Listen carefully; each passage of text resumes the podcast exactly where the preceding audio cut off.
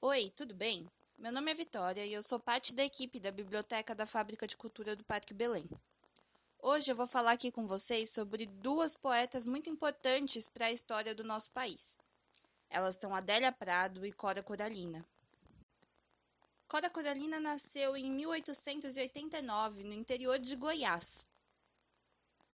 Já Adélia nasceu em 1935 em Divinópolis, no interior de Minas Gerais.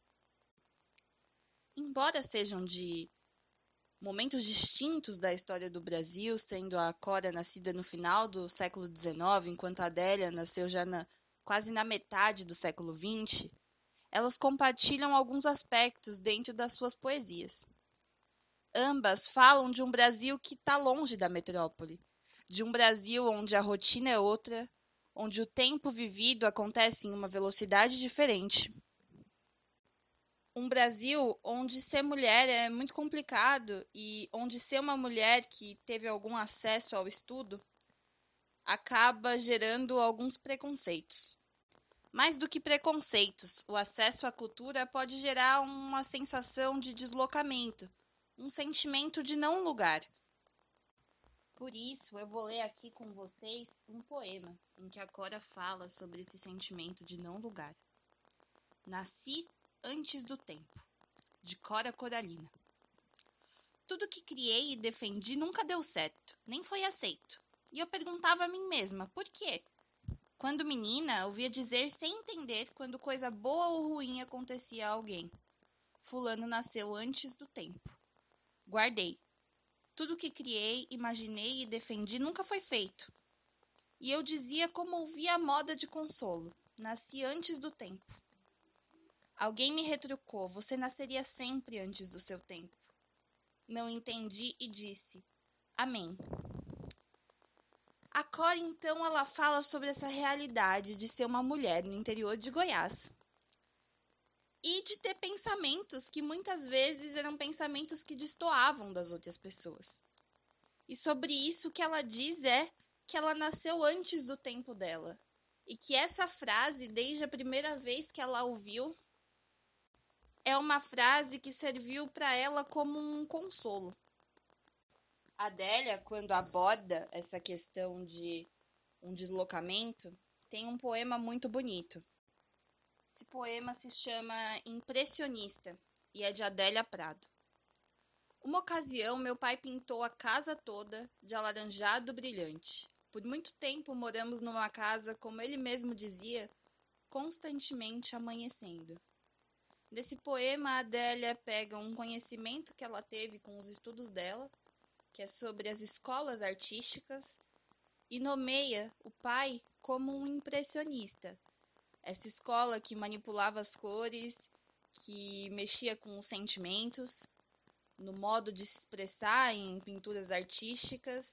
E ela pega esse pai, que é um pai que não teve muitos estudos, e essa frase que o pai dizia de que a casa estava constantemente amanhecendo, e ela coloca esse pai no mesmo panteão de artistas renomados de artistas dessa escola chamada impressionismo. Bom, agora entrando no tema daquilo que eu mencionei sobre a valorização dos outros tempos vividos, eu vou ler alguns trechos de um poema da Cora Coralina chamado A Fala de Aninha. Ela diz assim: É abril na minha cidade, é abril no mundo inteiro. Sobe da terra tranquila um estímulo de vida e paz. Um dossel muito azul e muito alto cobre os reinos de Goiás. Um sol de ouro novo vai virando e fugindo a longínquas partes do mundo. Desaguaram em março as últimas chuvadas do verão passado.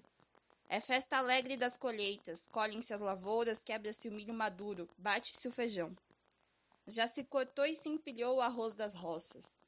As máquinas beneficiam o novo e as panelas cozinham depressa o feijão novo e gostoso. A abundância das lavouras são carreadas para depósitos e mercados. Encostam-se nas máquinas os caminhões em carga completa. O leite transborda dos latões no rumo das cooperativas. Borboletas amarelas voam sobre um rio e um sobrevivente bem-te-vi lança seu desafio pousado nas palmas dos coqueiros altos. É abril no mundo inteiro. Os paióis estão acalculados, as tulhas derramando, mulheres e crianças de sítio vestem roupa nova. E a vida se renova na força contagiante do trabalho. Um sentido de fartura abençoa os reinos da minha cidade. Então aqui ela está falando dessa cadeia de trabalho, da colheita, das roupas novas que esse dinheiro trazido pela colheita acaba acarretando na vida das pessoas. Ela valoriza essa rotina, que não é a rotina que estava presente na década já de 60, 70 aqui no Brasil, dentro dos centros metropolitanos. E aí, seguindo na mesma temática, eu vou ler um poema de Adélia Prado chamado Para Comer Depois. Na minha cidade, nos domingos de tarde, as pessoas se põem na sombra com faca e laranjas, tomam a fresca e riem do rapaz de bicicleta. A campainha desatada, o ar enfeitado de laranjas. Ê, bobagem! Daqui a muito progresso tecno e lógico, quando for possível detectar o domingo pelo sumo das laranjas no ar e bicicletas, em meu país de memória e sentimento basta fechar os olhos. É domingo, é domingo, é domingo. Eu não sei se vocês perceberam, mas a Adélia fala de um progresso tecno e lógico. Uma tecnologia que não faz sentido, uma tecnologia que é contra a própria lógica. Ela valoriza esse país de memória dela, ela valoriza esse sentimento e ela valoriza essa rotina dos domingos que ela viveu e que fez tão bem para ela. Bom, eu espero que vocês tenham gostado dos poemas dessas duas mulheres. E eu espero que vocês tentem conhecer um pouquinho mais da obra delas, que é uma obra incrível. Muito obrigada. A gente se encontra numa próxima.